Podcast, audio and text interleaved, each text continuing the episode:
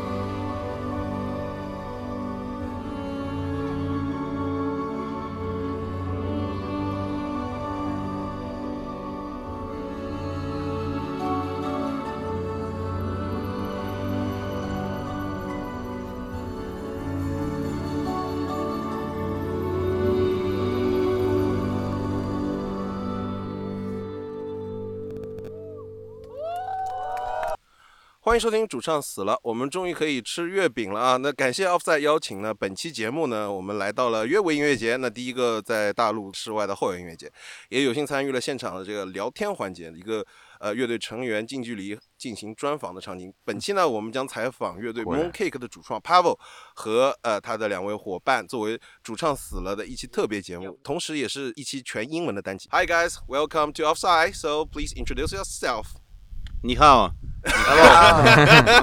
Yeah, yeah, yeah, I'm Pavel. yeah. Mooncakes here. Yeah. With me, Nicholas and Alex. Nicholas. Alex. Alex. Alex. Okay. Thanks for the show you, you give us so wonderful yesterday. I haven't seen such touching post rock since one year. It's like a gift to us. First of all, we know that you many of your members were uh, space science fiction. Fine. So you named yourself as Moon and Cake. Yeah. But it's a beautiful coincidence that mooncake is a very famous dessert in China. Yeah. Have you tried it? Yeah, already. already? Uh, I, I, think three it, times. I think it was back in uh, 2015. Yeah. When our uh, fan from China, uh, yeah, yeah. he came to our planetarium show. Yeah. He flew from uh, Fuzhou to yeah to Moscow. Yeah. To see us play live, and he brought with him some mooncakes. uh. Back in 2015, yeah. Yeah. Well, it was uh, we like it, yeah. Nah. We like mooncake. You, you like it? Yeah. But you know, many Chinese after 90s or you know the Z time generation, they don't like that. I don't know why. yeah. They- so so how, how do you think it tastes like? Mm, it tastes like cake. Yeah. Not so, you know, not so Sweet. sweet, Yeah. but uh, Tasty. But tasty, yeah. you know, uh, when we came here uh, to the festival, Yeah. there was some mooncakes uh, in our room number. Oh, Yeah. it's so sweet. Yeah, so Just like I compliment. ate everything at once. You know. А, And also vodka, right? no. he drank all the vodka. the rose jam inside the mooncake was he liked the rose jam inside. okay. Yeah, we don't have such things in Russia. You know, in Yeah, yeah, Russian yeah. cuisine. But Ru- Russian, you have some you know special things. we like Vodka? Yeah. okay. But drink much too vodka We have the a lot, podcasting. a Okay. lot of special things in Russia, you know. Okay, back back back to back to the music. When we uh, decided the name of the band will be Mooncake, Yeah. we didn't knew it had some connection to China. Yeah. But now we're we, we It's a like the thing. coincidence. Yeah, it's a coincidence. But now we like the thing because we love yeah. China, love Also Chinese fans. Chinese fans loves you. Yeah. Yeah. I noticed that your album covers and website are well designed and recognizable. So can you tell the audience which designer you are working with? Like the you know the album cover L2, yeah, and what are the stories behind them? So uh, let's start with the first album, Yeah. uh, Lagrange Points. Yeah, yeah. So uh, the story behind this uh, was. The books of Arthur Clarke inspired me, and uh, the idea came to name the album Lagrange. Yeah. There are some five Lagrange points Yeah, yeah. between the space, uh, between planets. Yeah. Uh, back then, we were five people, five musicians in the Yeah, band. yeah. So you know, like five Lagrange points, Yeah. making music Ah. together. Uh, one point, one uh, man so the, this cover was inspired by Arthur Clarke. Yeah. Okay, yeah, yeah, Arthur Clarke. You know, Space that's why nine billion names. Yeah. Also a, a story of Arthur Clarke. Yeah, yeah, yeah. We worked with different uh, designers. We had a spaceman on the first single, so also a space connection, right? And yeah, the the cover of the album Zaris, it, it's like a collage thing, and uh, it's also connected to space. So the first album is very successful, you know, well signed in China and also across the world. So yeah will it put more pressures on your future creations or the future albums? In terms of energy that we put inside the music, Yeah. In Uh, Lagrange. the Lagrange, uh, yes, it, it's still like you know uh, the way we do music. Yeah. Yeah. Энергетически. In Да, terms of это то же energy. самое, да. But but of course the music now is quite different. You know the new music that we do. Yeah, yeah, it's, it's quite fabulous. I haven't seen the last track, but second, it's like you know new new stuff. I'm cannot waiting to see your new albums. It's- Thank you. know, you crossed the establishment like yesterday because I see you guys seven years before you come to China in 2016. So what's your impression about yesterday's audience and uh, any new stuff bring this time? Just like the new sounds, or yeah, maybe you will release your album. Uh, uh, so uh, about the audience yesterday. Yeah, yeah, yeah. Well, uh, all the times we were in China, the audience was really great. The first time, the second time, Yeah, yeah. and yesterday also. Yeah. But uh, I can say that yesterday's show Yeah. had a very good production. It's a top-notch level, you know. Yeah, better the, than festival. Dunk? Better. better than Dunk Festival. Okay. Yeah. okay. We we love Dunk Festival. Dunk Yeah, Festival, yeah. Yeah, yeah, beautiful. it's amazing I love Dunk Dunk Yeah, yeah, yeah, yeah. yeah. But the Offside Festival is really good. You know. Yeah, very Better. Yeah. Yeah, and then more vodka. So the, the you know the sound equipment, the Yeah. location, Yeah. the screens, everything. Everything. everything. Everything, yeah. So it was a real the crew. pleasure Yeah. The crew. So it was a real pleasure to to perform, to make this show. Yeah. Yeah. So Он спрашивал про разницу. Говорит, в чем- Thanks- thanks so for coming. so that's the difference, you know. Last time we were in China, Uh, we we yeah. we played at live houses, yes. Yeah, yeah. And the yesterday's show, it's a big festival Yeah. with good sound, good production. So and a that's- huge This audience. is the and the difference. huge audience. That's Yeah. the difference. Huge audience. But you know, the support of fans Same, always, always. was was really good support. Yeah, yeah. We got last time and yesterday also. Yeah. So we'll come China in next year. Yeah, hopefully, hopefully, Hopefully, yeah. we'll do our best. Yeah, we'll, Yeah. Maybe That's bring your new new album because many Yeah, people yeah, ask we'll- me. we'll return with a new album definitely. Yeah. Yeah, yeah.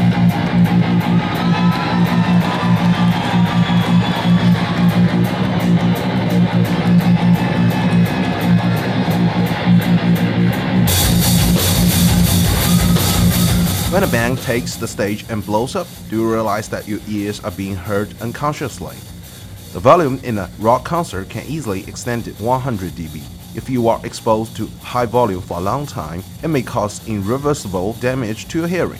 Special thanks to the sponsor of this episode, Loop Earplugs from Antwerp. They use professional technology and fashionable design to create Loop Experience earplugs, especially designed for live house and music festivals. Not only it can protect your hearing under the stage and restore the sound quality with high fidelity, giving you a wonderful live music experience. The metallic color and high quality appearance design also allows you to show off your attitude with every move you make. Come and have this magical music prop. Click the link in show notes to get an exclusive discount on podcast and let loop love music and yourself with you.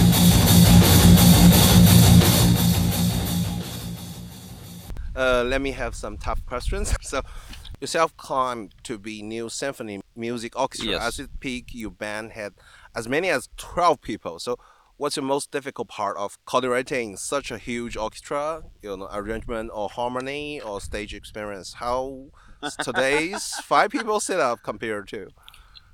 Uh, the arrangement and the harmony, it's not a difficult part because uh, we don't have problems with arrangements. Nicholas is a professional musician. He has he I- graduated. Академическое у меня Yeah. образование, скажем. Okay, he has some musical education, and uh, um, I don't have one, but it's not a problem for me. Yeah, yeah. Well, we do all the arrangements Потому ourselves. что мы друг друга поддерживаем, скажи. Yeah, Because everything we we are do- the band. Yeah, because we. you need to coordinate yourself yeah, and that's and, and that's uh, even an interesting Yeah. part, you know, to do new arrangements, to do orchestral arrangements. Yeah. So for us, not so difficult. Yeah. Uh, it's an interesting job, you know. yeah, yeah, So the most difficult part is to make all the musicians play well together. yeah, Yeah. So the tune is 100% clear. Yeah. You know, because when you work with the violins Yeah. or with strings and brass, Yeah. it's a Untempered musical Untempered instrument. musical mm. instrument. Mm, no. So that's the most difficult part. No, to get ah. the brass and strings tuned together yeah. Yeah. with, the drum. With ah. the drum. With the harmony, I would say. So a lot of rehearsals, rehearsals, rehearsals. Uh, rehearsals. Yeah, yeah. Rehearsals to, to make the to, to, make to make them tune together. Yeah, and you know, even the new album will be even more orchestral than the previous works. I love that. We're gonna record the whole orchestra, the big orchestra. Yeah. And we did all the arrangements ourselves, big arrangements. So, so, so the there's a brass, there's a wo- woodwinds, there's yeah. a brass, there's strings, different Plus- kinds of stuff. There will be a lot of orchestral parts in the new album, Yeah. but as well, as well, Yeah, As well. as well, rock parts and Yeah, guitar uh, parts, and you know this. Uh, it's more prog, I think, maybe. uh, maybe, sometimes, maybe, sometimes, maybe, sometimes, maybe. sometimes, yeah. I hear saxophone yesterday. It's fabulous. It's like used in. Have, have you heard in Russian there has a you know music festival called InProg? In Prague, yes. Yeah, yeah. It's like you can only InProg that day. Maybe, maybe. Yeah. maybe. Uh, yeah so uh, a few parts from the new album will be like prog, even. Something like King Crimson, uh, maybe. No. Ah, prog rock. But still, it's all connected into no. mooncake vibe. We plan to, to, make an orchestral show. Yeah. yeah. Okay. Would in, be, in Moscow? Like like We'll do our best it- to do it in China. Okay, Maybe local maybe orchestra. Maybe with a local orchestra. Yeah, Yeah, that's the plan. many labels can hear this, you know, podcast. They were interested in that. Okay. Yeah, so we noticed that you didn't have released new sounds this year, Yeah. but you have played yesterday. Yeah, yeah. Like that. And your new album, is it uh. recorded? It's a big orchestra, you know, set up like that. We work on it. Yeah, it's some parts are already recorded, lots of parts. Yeah. But we still have something to record. Yeah. I think we'll finish it uh, in the beginning of 2024. Yes, and then we'll do the promotion thing and uh, the tour planning and stuff like that. Okay. So thank you. so we'll do our best to release it next year. Hopefully, maybe I, I wouldn't say maybe in uh, maybe in autumn, maybe maybe maybe know- spring, maybe summer, maybe autumn. Not winter. Autumn, yeah. Yeah. Maybe, Maybe, we can see maybe summer, next year. maybe yes, winter. yes, uh, yes. Maybe. so, so next time. yeah, yeah. High five, high five. Yeah. So next time, next time we come to China, we'll bring the new album. Yeah, Definitely. I thank you guys for my audience, yes. And Thank you. also, the last part is album recognition, and also the ending track is picked by you. Please recommend one album you love to our audience, and also one ending track. I will play it in the end of the episode. Okay. So you mean other band's album, right? Yourself is okay. No any limited. Pink Floyd, money. Ah. Nicholas recommends the song by Pink Floyd, "Money." Money. Okay. Okay. Well, I, I will also recommend some stuff. Yeah. Okay. Please. Please. Yeah, please. yeah. If we were talking about like, some experimental or post-rock music, uh, one of the albums I like so much is uh, the album "What We Must" by Jaga Jazzist. In terms of experimental music, and in terms of nowadays, uh, there's a cool artist called Boy Pablo. He's also from Norway, but it's he's a Chile guy, you know, playing some indie rock, and uh, his song "Every Time." Yeah. Yeah, very good song. I Yeah. love it so Yeah. much. It's about indie, some pop indie rock, you know, stuff. If we are talking about experimental and rock music, I can recommend you and your people Yeah. Concerto Grosso number two. Yeah. Uh, it's uh, symphonic, very strong and powerful Very- and rock Yeah. Yeah. music. Uh, okay. Uh, thanks you guys coming and uh, thanks you guys to be interviewed. And uh, here is our ending track, Money. Yeah, is that right? Yeah, you love that, Nicholas? Nah. I, I, I don't love money, but I love music. Yeah. I, I don't love money. I love music. Yeah! See you guys. Thank you. Bye bye. Yeah, Cecilia, Cecilia, thank okay, you so much. Bye bye. Bye bye. Thank yeah. you. See you next time.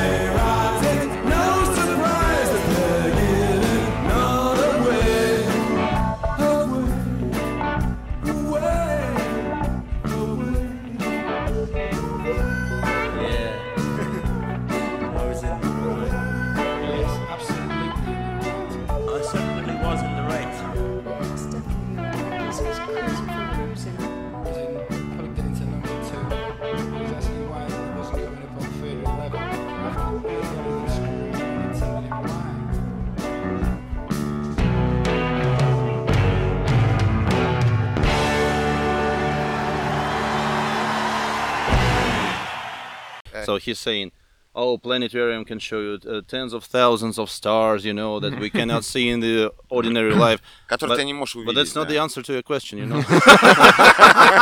Sorry. yeah, yeah, a little bit more vodka. Yeah, we drink vodka here. don't cry, don't cry. Drink vodka and the fly.